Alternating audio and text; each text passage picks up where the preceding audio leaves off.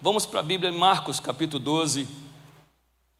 Aqui na frente está o mel e a castanha lá da, do projeto de geração de renda que nós estamos envolvidos lá no sertão, no distrito de Paramoti, no papel. Se você você pode ir lá e adquirir isso e ajudar quem está trabalhando, né, para que essas pessoas tenham uma renda todo mês você pode abençoá-los. Hoje eu gostaria de falar sobre Adonai. Adonai. Diga essa palavra comigo, Adonai. Adonai. Adonai é uma palavra muito usada para Deus, na verdade usada como Senhor. Mas a palavra Adonai significa dono. Diga comigo dono, dono. É a tradução mais correta de Adonai. Adonai é dono. Deus é visto na Escritura como o dono. Nós vamos para um texto que está em Marcos 12, de uma parábola atípica de Jesus. É um momento de virada, um momento em que Jesus começa a ser mais incisivo, mais é, sangrento nas suas parábolas. É quando Jesus ele muda a chave. Até agora ele diz vem, e agora ele diz vai diferente. Vamos, vamos ler essa parábola, Marcos capítulo 12, verso 1. Então Jesus começou a lhes falar por parábolas. Certo homem plantou uma vinha. Ele colocou uma cerca ao redor dela. Ele cavou um tanque para prensar as uvas. Ele construiu uma torre depois ele arrendou essa vinha a alguns lavradores e foi fazer uma viagem. Na época da colheita, ele enviou um servo aos lavradores para receber deles parte do fruto da vinha. Mas eles o agarraram, o espancaram e o mandaram embora de mãos vazias. Então enviou-lhes outro servo e eles bateram na cabeça e humilharam. E enviou outro servo, o qual mataram. E enviou muitos outros. Em alguns bateram e outros mataram. E faltava-lhe ainda enviar o seu filho amado. Por fim o enviou, dizendo: Ao meu filho respeitarão. Mas os lavradores disseram uns aos outros: Este é o herdeiro Venham, vamos matá-lo e a herança será nossa. Assim eles o agarraram, o mataram e o lançaram fora da vinha. E aí Jesus faz uma pergunta depois de contar essa parábola: O que fará então o dono da vinha? E ele mesmo responde: Virá e matará aqueles lavradores e dará a vinha aos outros. Até aí, vamos, vamos orar? Pai, pedimos que o Senhor nos instrua. Jesus, o Senhor que disse essa parábola, nos dá o espírito dessa parábola, nos dá o que o Senhor intentou quando o Senhor a pronunciou nos dá, ó Deus, que estava na mente de Cristo, Espírito, nos transmite a mente de Cristo nesse momento. Nós pedimos ao Senhor, crendo que vamos receber, porque Tu és um Deus compassivo, amoroso, porque o Teu Espírito, ó Deus, Ele comunica no nosso espírito a Tua vontade. Nós pedimos isso no poderoso nome de Jesus. Amém. Amém. Como eu disse, essa parábola ela é sangrenta, ela é violenta, ela é diferente das outras parábolas. Aqui tem um turning point, um ponto de virada. Até ali as parábolas de Jesus são do, do semeador, as parábolas são a respeito de peixes, a respeito de pérolas, a respeito do reino. São parábolas de princípios, de convite para as pessoas entrarem nos fundamentos e na vivência do reino.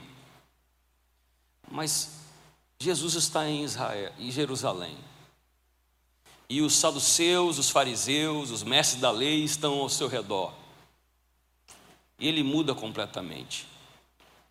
É como se ele despertasse naqueles homens justamente o ódio que era necessário para matá-lo. Ele vai e começa a falar de verdades muito, mas muito difíceis de ouvir para os judeus. Ele, por mais que Jesus seja manso e humilde de coração, Jesus entende que existem confrontos que são inevitáveis, desacordos que são forçados, existem choques irreversíveis.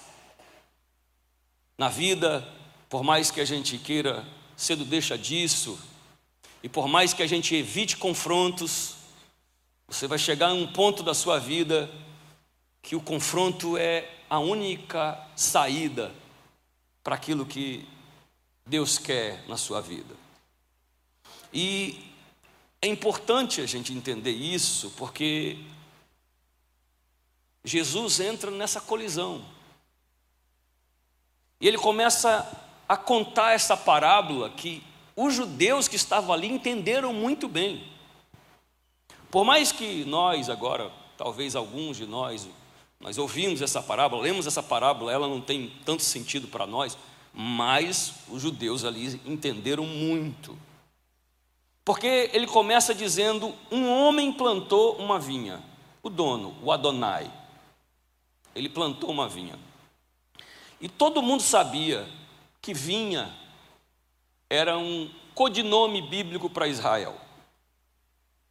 Nós vemos lá em, em várias partes da Escritura, né, pelo menos Isaías, Oséias, Jeremias, eles chamam que Israel é uma vinha, que Deus plantou uma vinha.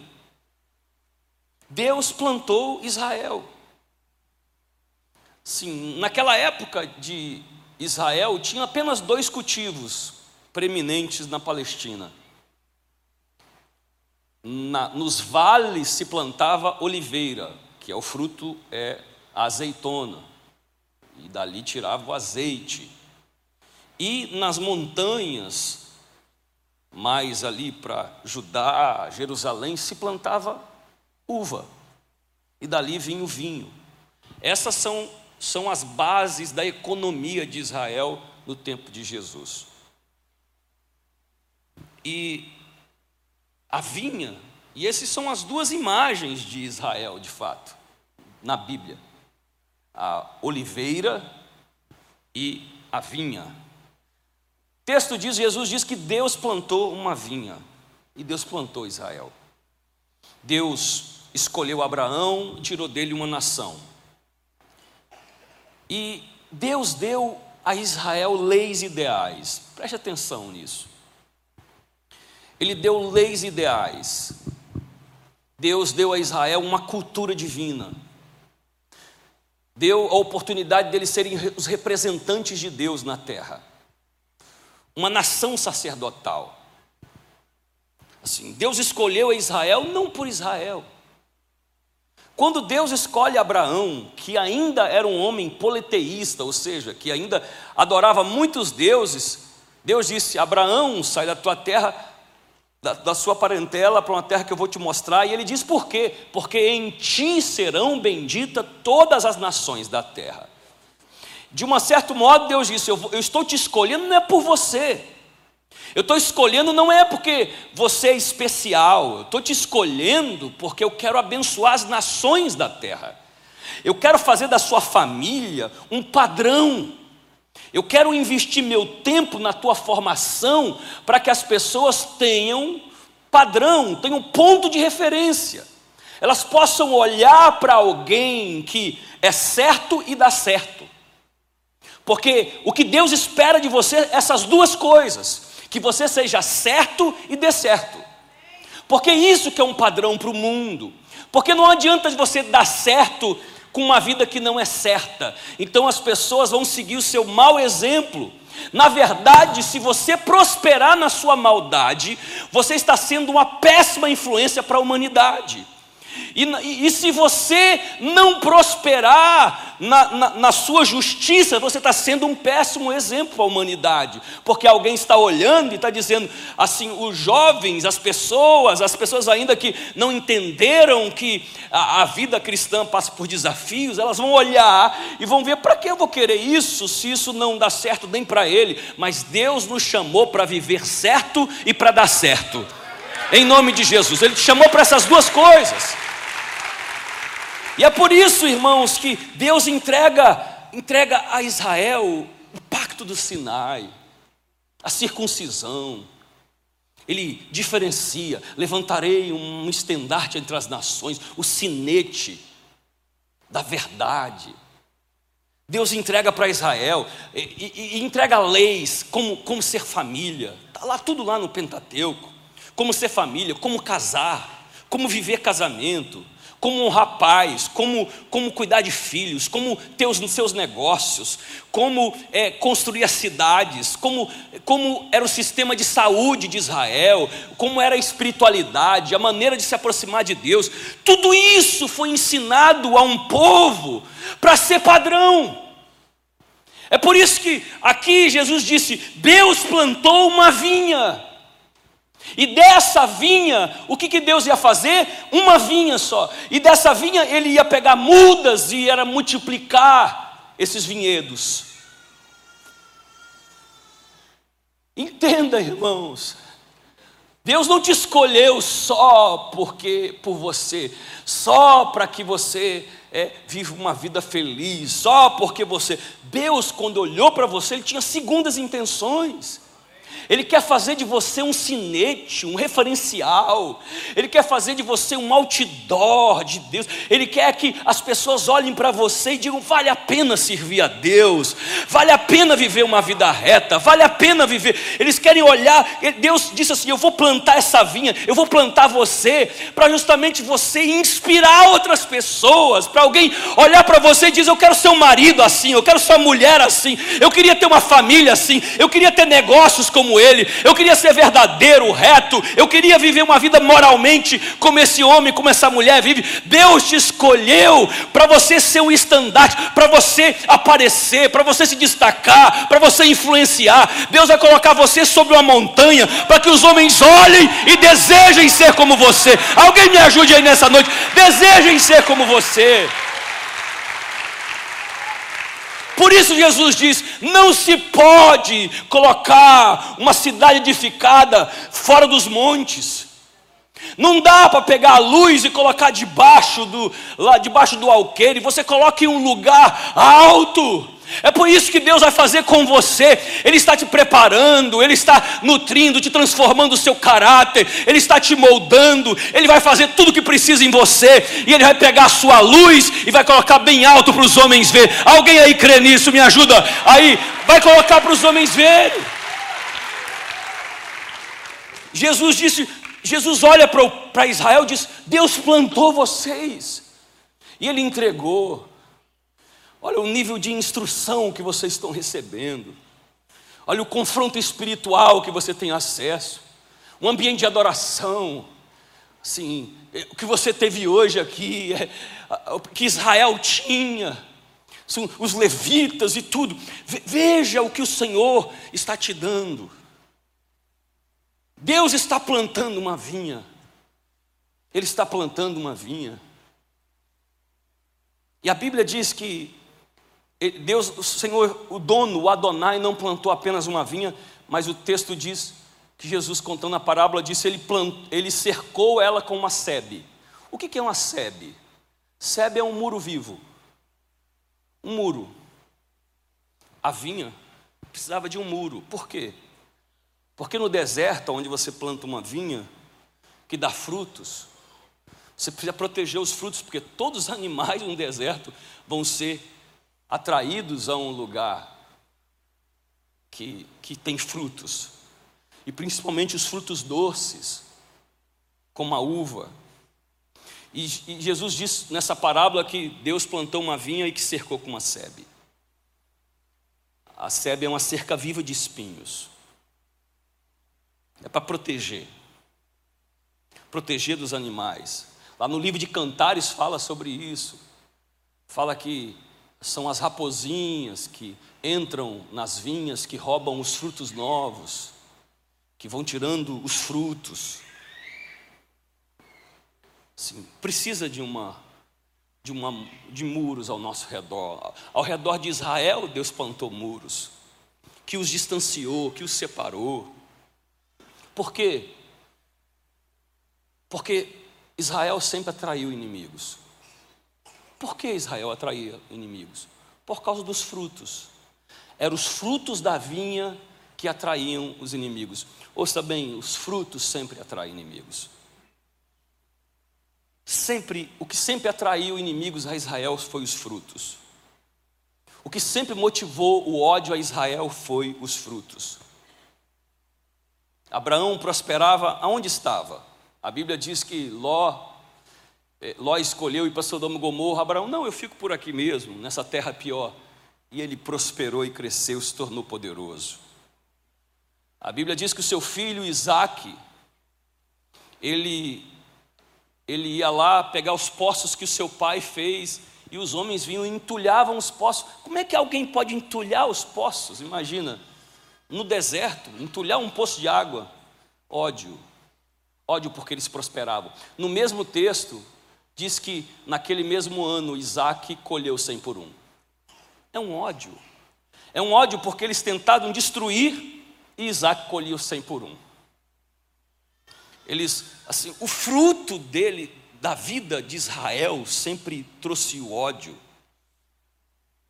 Lá em Gênesis 26 diz que o ódio era tão grande que um certa, em Gênesis 26 Isaac ia, cavava um poço, ia lá, os homens de Gerá tomavam um poço. Ele cavava outro, ia lá e tomava. E para onde ele ia e ele cavava, os homens não entendiam, mas sempre dava água porque havia fruto na vida dele.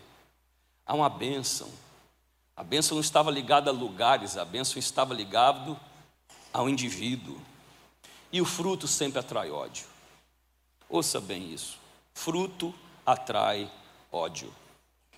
A Bíblia diz lá em Êxodo, no capítulo 1, que Israel estava no Egito e Faraó ficava com ódio e aumentava o trabalho deles. E o, e, o, e, o, e o texto diz assim: e quanto mais lhe aumentavam o trabalho, mais eles cresciam. Aí colocava eles para pisar nos tijolos de barro, para fazer tudo. E quanto mais Faraó aumentava o peso, mais eles cresciam. E mandava as parteiras matarem as crianças, e quanto mais ele mandava, mais eles cresciam. Porque Israel tinha o fruto. Porque Deus plantou a vinha Deus deu, fez com que eles tivessem fruto e Deus protegeu contra os inimigos. A sua vida também é uma vida de fruto. A vida de fruto, e essa promessa está sobre você. Quanto mais te atrapalharem, mais você vai crescer. Quanto mais tentarem fechar os seus poços, mais você vai prosperar. Quanto mais inimigos se levantarem, e, é, Davi diz: Senhor, como cresceram os meus inimigos, muitos são os meus adversários, todos se levantam para dizer que não há salvação para mim em Deus, e ele diz: Mas tu, ó Senhor, é o meu refúgio, a minha glória e a minha força para vencer. Quanto mais inimigo, mais Deus vai te dar a vitória. Quanto mais desafio, mais você vai prosperar, mais você vai abençoar. Eu quero dizer que ninguém vai entender. Vão fechar uma porta, Deus vai abrir três. Por um, um caminho o inimigo vai vir, mas por sete ele vai fugir. Porque você tem a marca de Deus. Porque existe fruto em você. Mas o fruto levanta inimigos. Inimigos é muito ódio, irmãos. Não dá para falar o tanto ódio que, que, que o mundo teve de Israel. Imagine o Egito, a Síria, os medos persas, os babilônicos, as nações ao redor, que são as sete nações, filisteus, amorreus, heteus, perizeus, cananeus, heveus, jebuseus, todos eles odiavam Israel. Aí, vamos caminhando na história, depois os gregos, que tentaram helenizar o povo de Israel, ridicularizar a fé e não conseguiram. Os macabeus se levantaram contra eles.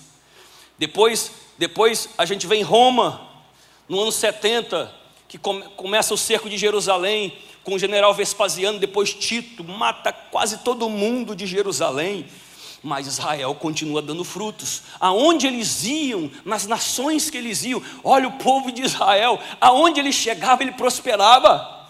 A bênção de Abraão é a bênção do fruto. Eles fugiram para as nações, irmãos, e eles começaram a ter as riquezas das nações, e isso fazia as pessoas odiarem. Olhe para a história, né? No, lá depois as cruzadas católicas que, que se levantaram na, no, na Idade Média, vamos matar quem matou Jesus. E eles iam, e eles iam para tomar a terra e matavam os judeus, mas aonde os judeus chegavam, eles prosperavam. Depois, em, em 1504, né, numa noite, lá em Portugal, talvez você nem sabia disso, mas os judeus, eles eram tão prósperos, chegaram em Portugal pobres e se transformaram nos homens mais ricos de Portugal em 1504. Numa noite, o ódio dos portugueses foram tão grandes que mataram 95 mil judeus numa noite. E a gente podia continuar. Os, os guetos de Varsóvia, de Veneza, o holocausto de mais 6 milhões de judeus, da Alemanha, por quê? Porque eles se transformaram nos banqueiros, nos donos das joias, no dono do dinheiro, porque aonde eles chegavam, a bênção estava neles. Essa concepção que você carrega a bênção é algo muito poderoso. Trabalha na sua mente. Irmãos, que você, que a sua mão, aonde você coloca o pé é seu por herança, aonde você coloca a mão é seu por herança, que você carrega a bênção de Deus, é algo muito divino. Eles chegavam como pobres e daqui a pouco eles estavam dominando tudo, mas atraíam ódio. Na Itália, Mussolini com seus campos de concentração, na Rússia, os pogroms mataram milhares de judeus. Milhares, alguns dizem que mataram muito mais do que na Alemanha, na Rússia. Por quê? Porque aonde eles iam, prosperavam. Aonde estavam, prosperavam, se tornavam ódio, mas sempre Deus cercando. Olha, podem te matar aqui, mas a nação vai prosperar, mas vocês vão assumir os lugares, mas vocês, a bênção de Deus. E o apóstolo Paulo diz que nós hoje somos o Israel de Deus. Tem muita gente ainda que não entendeu isso. A mesma unção que estava nos judeus para prosperar e para crescer está em você hoje a mesma graça, a mesma concepção. Eu, eu, eu, eu, hoje represento Deus na terra, a minha vida representa Deus na terra. Assim, se alguém vai prosperar no mundo, vai ser eu, porque eu carrego a bênção do Senhor Todo-Poderoso. O mesmo Deus que estava sobre os judeus está sobre a igreja hoje. Nós somos o Israel de Deus. Mas isso, essa proteção divina, essa, essa cerca viva. Então, Deus planta uma vinha, a vinha começa a dar fruto e ele coloca uma cerca viva. Por mais que os inimigos tentam entrar, Deus vai manter. Você, você acredita que Deus manteve Israel? Você sabe que nenhuma nação no mundo, só para você ter uma ideia, Jerusalém foi tomada 79 vezes. Não existe nenhuma outra cidade no mundo que foi tomada tantas vezes. Destruída. Essa nação passou quase dois anos sem um local geográfico. Não existe nenhuma outra nação. Você vê assim, as línguas morreram, o hebraico continua vivo. 1947, 48, a nação foi promulgada de, na, lá nas Nações Unidas, voltou a ser nação Israel. E deram para ele um pedacinho lá um pedacinho lá na Palestina. O pedaço foi tão pequeno, irmãos. Para você ter uma ideia, é, quando eu vi o, o, texto dizendo que o tamanho, o tamanho da, do que deram para Israel não é o tamanho, na época eu morava no Espírito Santo, não é o tamanho da, de Vitória, que é uma pequena ilha. Foi o que deram para Israel. Mas aí o que acontece? as, eles vinham tentar tomar, destruir Israel, aí vinham e eles, eles iam combater, aí tomavam mais um pedaço de terra.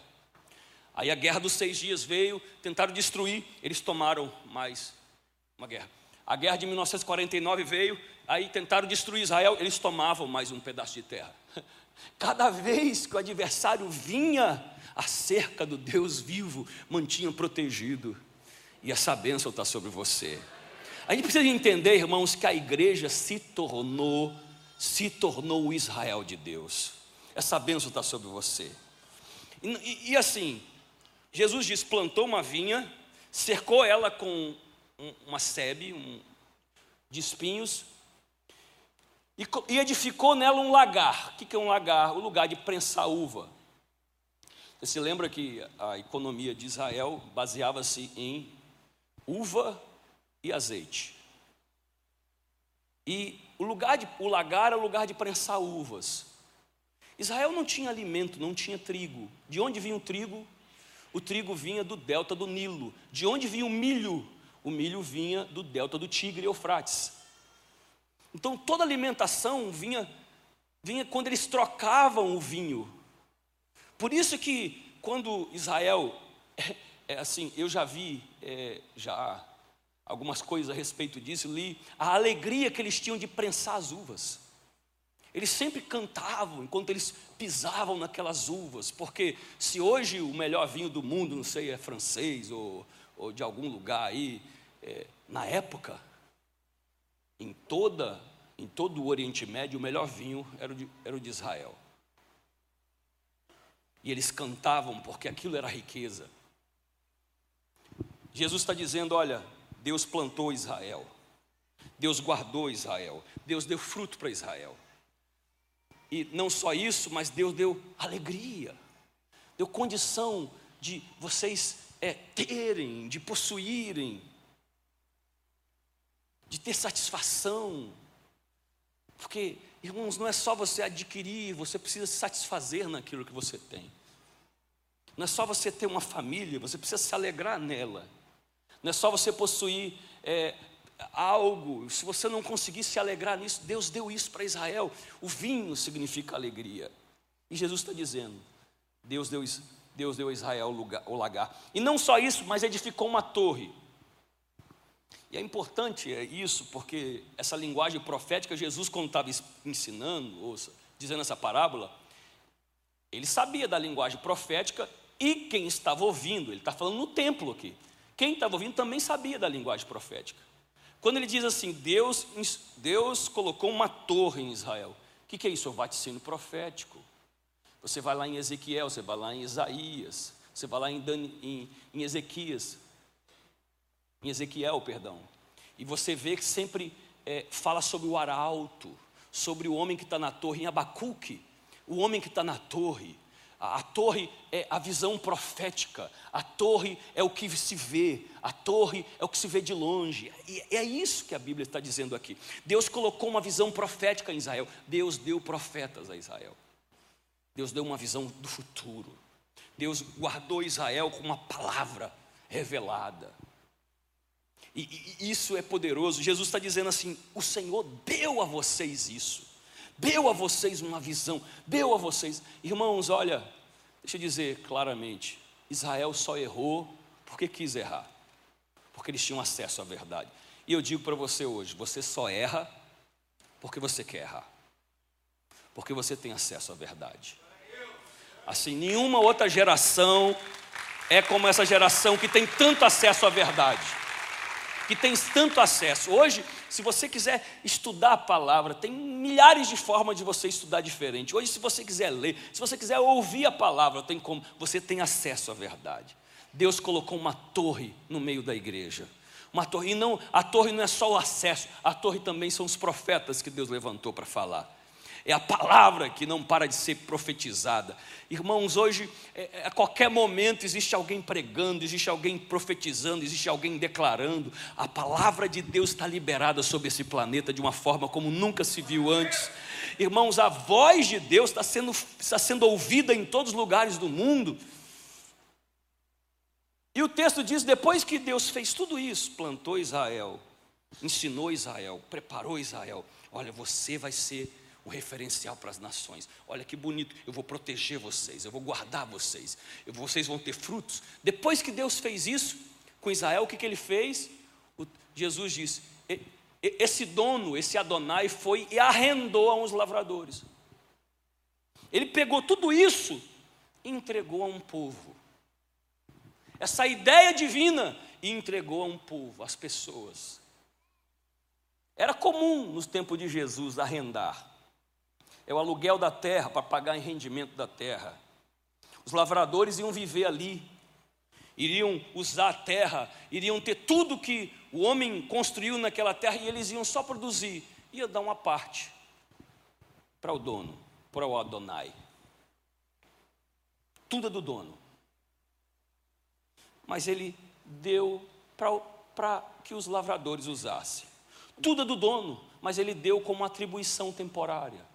Use o que eu estou dando, use a palavra, use o sacerdócio, use o profético, use tudo que eu estou dando. Jesus está contando essa parábola. E os, e os fariseus, saduceus estão entendendo. Uau, está falando da gente. Nós temos tudo. E, e, foi dado. A posse era irrefutável do, do dono. A palavra posse, naquela época, chamava de cleronomia. A posse era completamente absoluta. Como é que era a posse de uma terra? Se convidava os, os anciões, os anciões eram convidados na porta de uma cidade e de repente, na porta da cidade, fazia uma transição financeira. Eu estou comprando aquele, aquele, aquela terra, é desse termo para esse termo, desse termo para esse termo. E, e aqueles anciões, está todo mundo ouvindo, está todo mundo certo, está tudo fechado. E quando um ancião ia morrer, aí se levava de novo todos os anciões, aí vinha mais gente e se repetia aquela tradição oral, antes da escrita. Depois vem os romanos, no tempo de Jesus, começam começa o processo cartorário. Mas a, a, a posse do dono era irrefutável. Tudo veio de Deus. Tudo veio de Deus. Tudo que nós temos veio de Deus. Tudo que você tem vem de Deus. A sua saúde vem de Deus.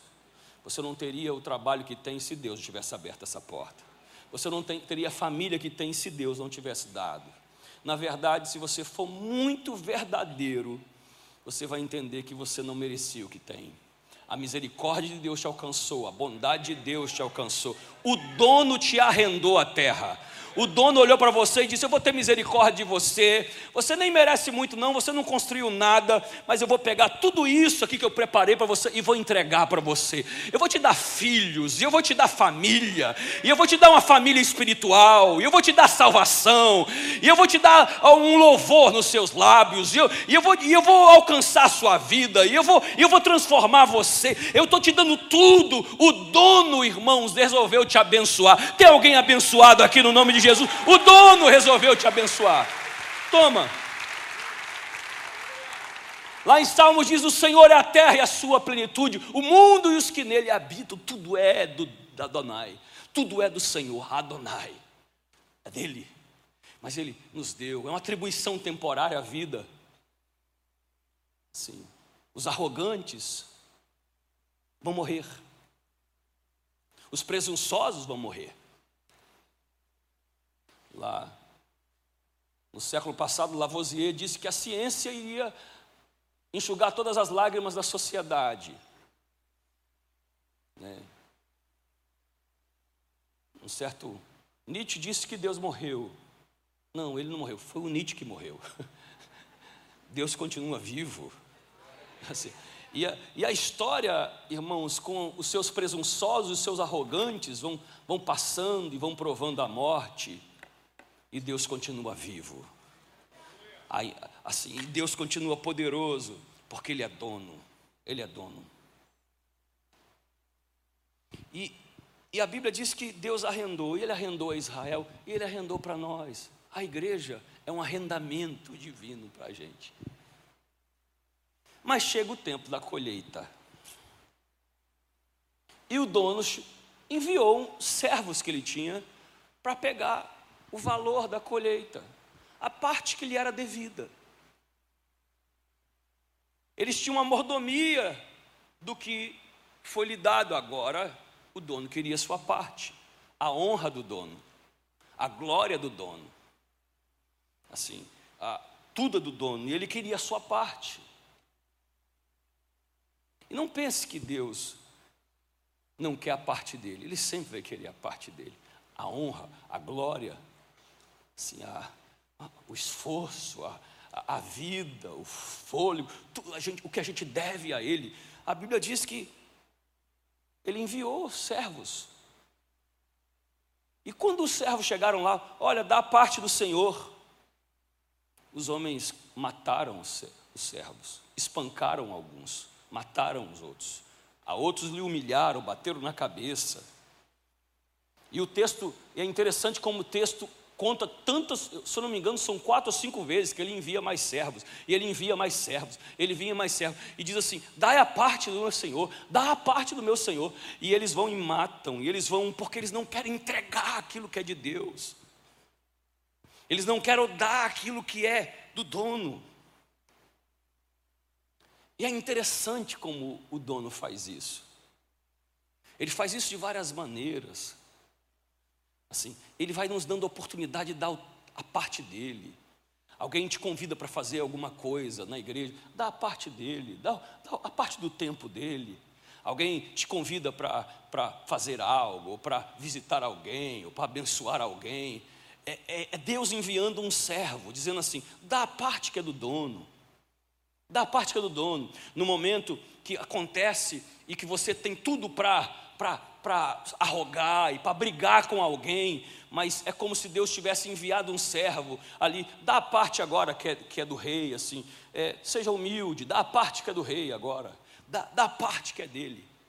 E assim, da mesma forma, Deus foi enviando a Israel, os profetas, foi enviando todo, e, e, e Jesus, ele fala sobre isso lá em cima do Monte das Oliveiras, Jerusalém, Jerusalém, que mata os que são enviados, matam os seus profetas. Tanta gente boa veio tentando falar, dizendo: dá a parte de Deus, dá a honra devida a Deus, dá, dá o seu tempo a Deus, dá a sua vida a Deus, dá a parte de Deus. Mas, mas Israel foi negando, e negando, e negando, na sua presunção religiosa, na sua arrogância cerimonial, eles não davam a Deus o que era devido a Deus. A ganância entrou no coração dos lavradores. Eles acharam que eram donos. A gente tem que ter cuidado, irmão. De repente a gente acha que é dono. De repente a gente acha que. Sabe que, sabe que, que está lá no livro de Êxodo? O Senhor diz a Israel, diz assim: Vede que quando entrares na terra que o Senhor vos prometeu aos vossos pais que vos daria, e quando o Senhor vos abençoar naquela terra, não direis, foi a força do nosso braço e o nosso esforço que nos fizeram ganhar essa terra.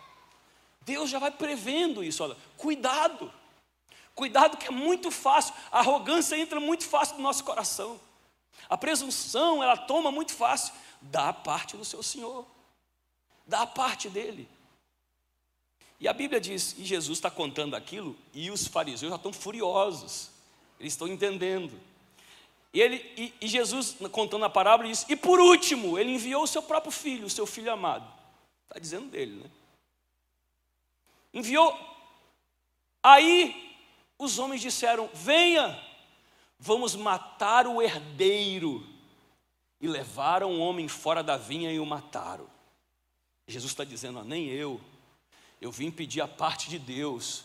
Eu vim pedir o respeito a Deus, a honra a Deus, o louvor a Deus, a glória a Deus, a parte que é devida a Ele, e vocês não estão dando, e vocês querem me matar. Então, essa parábola termina com uma pergunta que me dá arrepio. Jesus faz assim: o que o dono da vinha fará?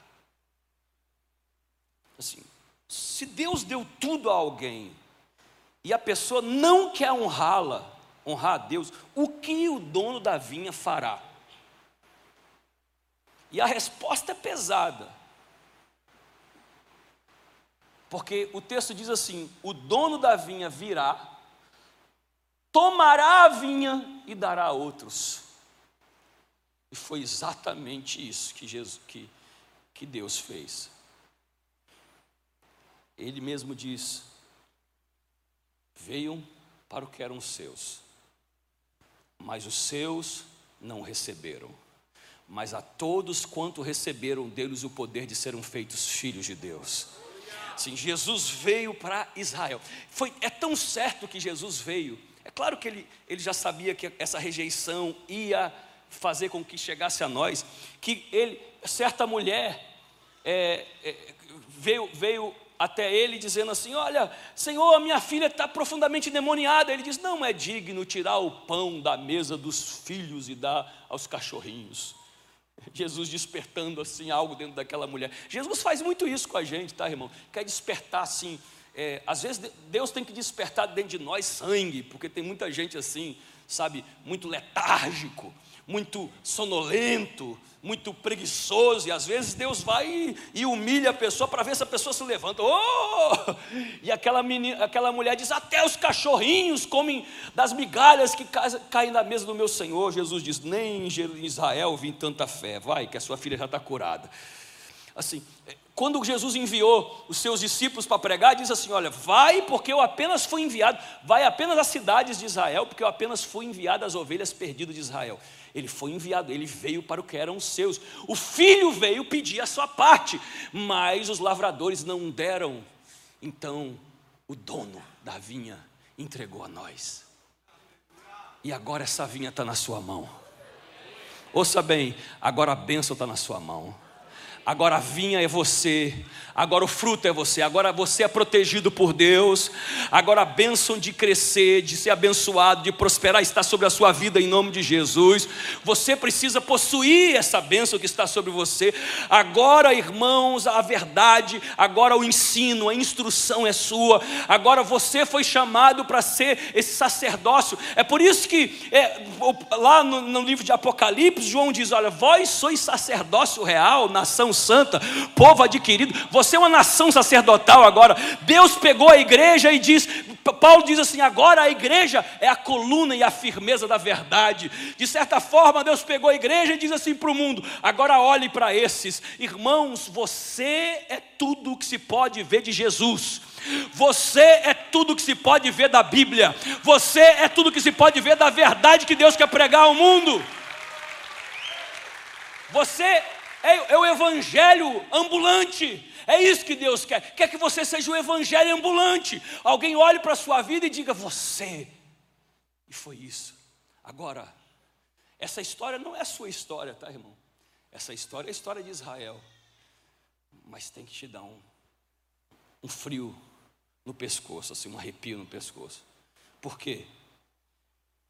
Porque Deus foi e pegou tudo de Israel entregou a você e arrendou a você. Entende? Está arrendado a você agora. E a pergunta é: e quando vier? A pergunta hoje aqui, porque agora a bola está com você. E a pergunta que Jesus fez lá para aquela parábola, agora é a pergunta feita a você. E o que fará quando vier o dono da vinha? Irmãos, toda vez que eu leio essa parábola, já li centenas de vezes. Quando eu falo centenas, não é força de expressão, não, é fato. Essa parábola me traz um peso assim, uma responsabilidade, porque nós temos tudo. Quando o apóstolo Paulo, no livro de Colossenses, diz: Tudo é vosso, e vós de Cristo e Cristo de Deus, nós temos tudo, irmãos. Olha, nós temos tudo, tudo a nosso acesso. O Espírito Santo, a graça de Deus, o poder de Deus. É só a gente trabalhar, vinha. É só a gente cuidar daquilo que Deus nos deu. E quando os servos vierem, nós damos a parte deles.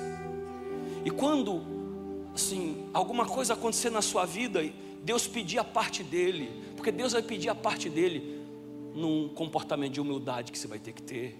Deus vai pedir a parte dele numa, assim, num, numa, um passo, uma milha a mais que você tem que andar, numa túnica que você tem que repartir. Deus vai pedir a parte dele quando você tem que ficar calado e você tem direito de falar.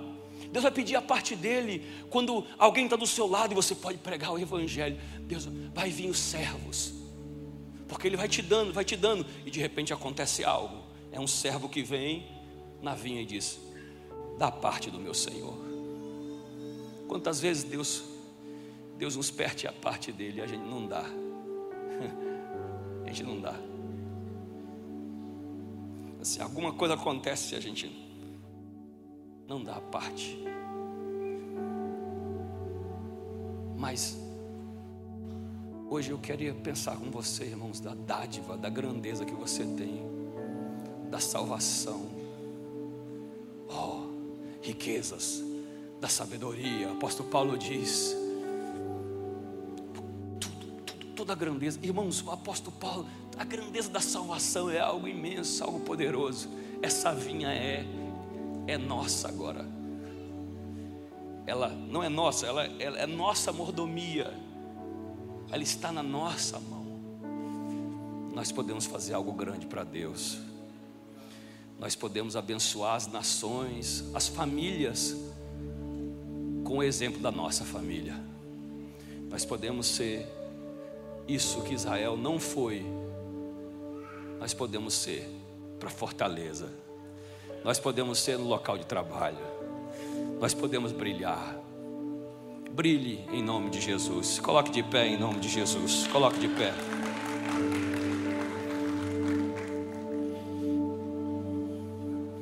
Feche os seus olhos. Dê a minha parte, diz o Senhor. Faz sentido de muitas maneiras diferentes aqui. Eu queria pedir a você que você fizesse um esforço de aplicação agora. Qual é a parte de Deus na sua vida? Que de alguma maneira você não tem dado. Vamos fazer esse esforço de aplicação. Dê a parte de Deus. Dê a parte dele. Ele te deu tudo. Dê a parte dele a honra devida, a glória devida, o Adonai, o dono, o Senhor. E hoje aqui, eu vim aqui para que nós honrássemos o Adonai. Diz, Senhor, está aqui a tua parte. O Senhor me deu a vida, como eu não te entregaria de volta a minha vida. O Senhor me deu a voz, como eu não entregaria de volta a minha voz. O Senhor me deu a, a, saúde, como meus braços não se levantariam, como meus olhos, ó Senhor, não olhariam para o Senhor. O Senhor me deu, ó Senhor, a unção, a graça, a salvação, como eu não pediria o teu santo nome. Levante a sua mão nessa noite. Vamos dar a parte de Deus nesse lugar. Vamos dar a honra que é devida dar a glória que é devida, dar a majestade que é devida, a grandeza que é devida, a Ele que nos deu tudo, a Ele que nos arrendou, arrendou a vida, arrendou a graça, dê a Ele a honra, a exaltação, a ação de graças, o louvor, a majestade, a grandeza, a comunidade nessa noite. Exalte ao Rei, o Rei que te deu a saúde, o Rei que te deu a vida, o Rei que te deu os caminhos, o Rei que, que trabalhou, que fez um caminho no deserto. Exalte ao Rei, exalte ao Rei